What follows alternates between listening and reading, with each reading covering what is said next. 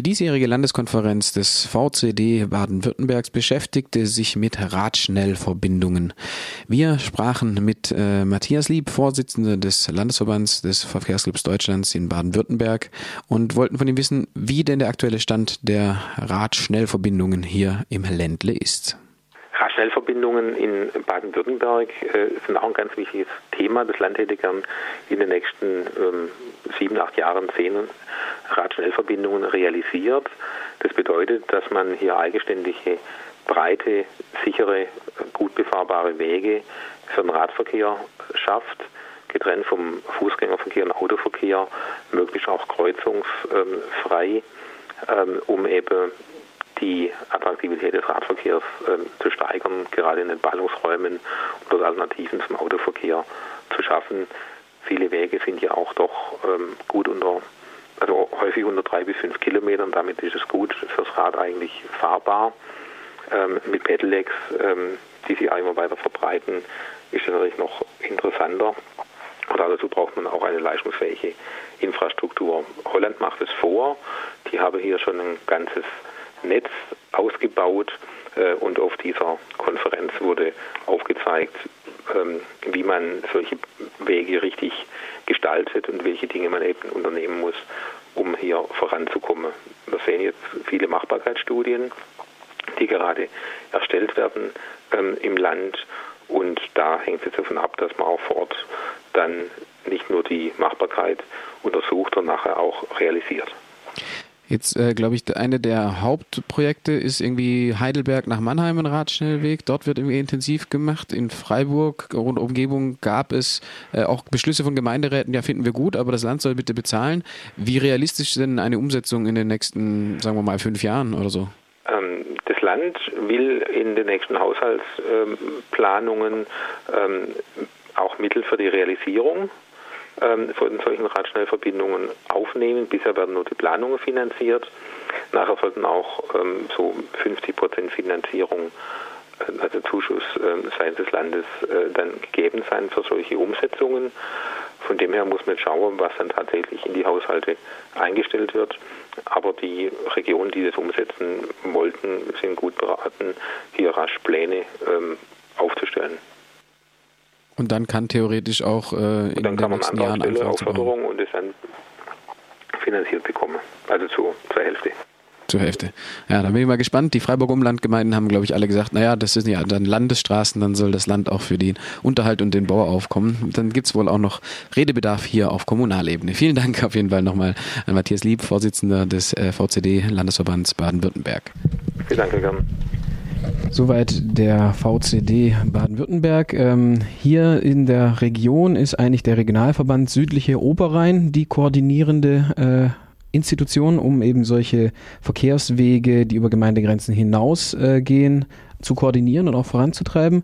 Der hat auch äh, mehrere Machbarkeitsstudien schon erstellen lassen und eine dieser Machbarkeitsstudien äh, bezieht sich auf die Verbindung zwischen Freiburg, Denzlingen und äh, Waldkirch auf einer Seite und Freiburg, Denzlingen, Emmendingen auf der anderen Seite. Und dort gibt es große Potenziale, also auf der Strecke Freiburg, Gundelfingen, Emmendingen, also Denzlingen, Emmendingen, Herbolzheim sind bis zu 3600 Pendler ähm, werden dort erwartet und auf der äh, auf diesen beiden Strecken sozusagen, Waldkirch und Emmendingen, sind es bis zu 11.000 Pendler, die dort in diesen, ja, in dieser Entfernung von 10 bis 15 Kilometer sozusagen potenziell auf das Fahrrad umsteigen könnten. Vielleicht ist das auch mit einer zusätzlichen Quote von E-Bikes auch ein bisschen mehr dann noch für die Zukunft. Ähm, die, der Regionalverband hat eben schon gesagt, wie schon gesagt, diese Machbarkeitsstudien oder diese Potenzialanalysen äh, schon erstellen lassen, aber sie warten jetzt noch so ein bisschen auf die äh, Entscheidungen aus dem Verkehrsministerium. Sie schreiben in ihrem Beschluss vom Juni, die Region südlicher Oberrhein hat mit landesweiten Vergleich als eine der ersten Gebietskörperschaften die Machbarkeitsstudien abgeschlossen. Die Bereitstellung von Finanzmitteln für die weitere Planung der Radschnellverbindungen in der Region südlicher Oberrhein würde das Land bei seiner ambitionierten Zeitplan bis 2025 2010 Radschnellverbindungen zu realisieren, einen großen Schritt voranbringen. Also sie sind dafür, wir haben auch schon einige Vorbedingungen erfüllt, indem sie eben äh, beweisen können oder belegen können, dass es hier viel Potenzial gibt. Das Land will eben bis 20 2025 zehn Radschnellverbindungen irgendwie realisieren. Es gibt dabei Pilotstrecken ähm, im Raum Mannheim-Heidelberg, Heilbronn und im Raum Stuttgart sollte diese Pilotstrecken mit Unterstützung des Landes schon umgesetzt werden. Der, die Gemeinde Böblingen, nördlich von Stuttgart, glaube ich, baut schon eine solche Strecke. Da ist es schon im Bau. Dort haben sie nicht auf die, das Land gewartet, bis das Land eben rechtliche Änderungen voranbringt, das Verkehrsministerium, dass das auch ähm, das Land dort sich finanziell beteiligen kann. Da sind die Planungen nämlich noch in der Ressortabstimmung. Im Idealfall kommt es dieses Jahr noch ins Kabinett und wird dann äh, nochmal ein Konsultationsverfahren geben von vier Wochen, wo die Träger öffentlichen Interesses da auch ein, äh, Einspruch oder eben äh, sich beteiligen können. Dann geht es wieder in den Landtag. Dort wird es dann beschlossen und im Idealfall hätte man im Sommer 2019 eine gesetzliche Grundlage, die eben regelt, wie das Land Baden-Württemberg sich an der Finanzierung und am Unterhalt, also der Finanzierung des Baus und am Unterhalt der Straßen dann am Ende beteiligt. Ich denke, wichtig, ist auch, dass die Gemeinden haben, äh, also die Gemeinden, die auch in diesem in diesem Regionalverband organisiert sind, haben da alle Zustimmung signalisiert. Also die Gemeinde Denzlingen zum Beispiel, die hier sehr zentral ist für diese Verbindung nach Norden, gesagt, sie, die Gemeinderäte haben gesagt, sie, sie würden da gerne äh, daran teilnehmen, diese Radschnellwegverbindungen, aber warten eben noch auf Signale vom Land, äh, was, wie die finanzielle Beteiligung aussieht beim Freiburger Stadttunnel also ist die, der, die Stadt schon mal vorangeprescht damals und hatte relativ viel schon mal vorfinanziert, in der Hoffnung, dass das dann später Gelder vom Bund gibt, die auch dann wieder die Studienkosten teilweise übernehmen. Ich hoffe, dass auch hier in diesem Fall bei den Radverbindungen dort äh, so verfahren wird, dass jetzt einfach weitergemacht wird und dann die Gelder vom Land, so gut es geht, so eben weit es eben möglich ist, später auch wieder geholt werden. Ähm, ich hoffe, dass die, der Radweg hier mehr Priorität hat, der Radverkehr, wie zum Beispiel bei Bau der Kronenbrücke. Dort ist es ja so, dass auf der B31 der Verkehr während dieser gesamten Bauzeit 2015 praktisch ungestört durchläuft, abgesehen von ein paar Unterbrechungen nachts, wo dann Schienen über die, B1, über die B33 verlegt wurden.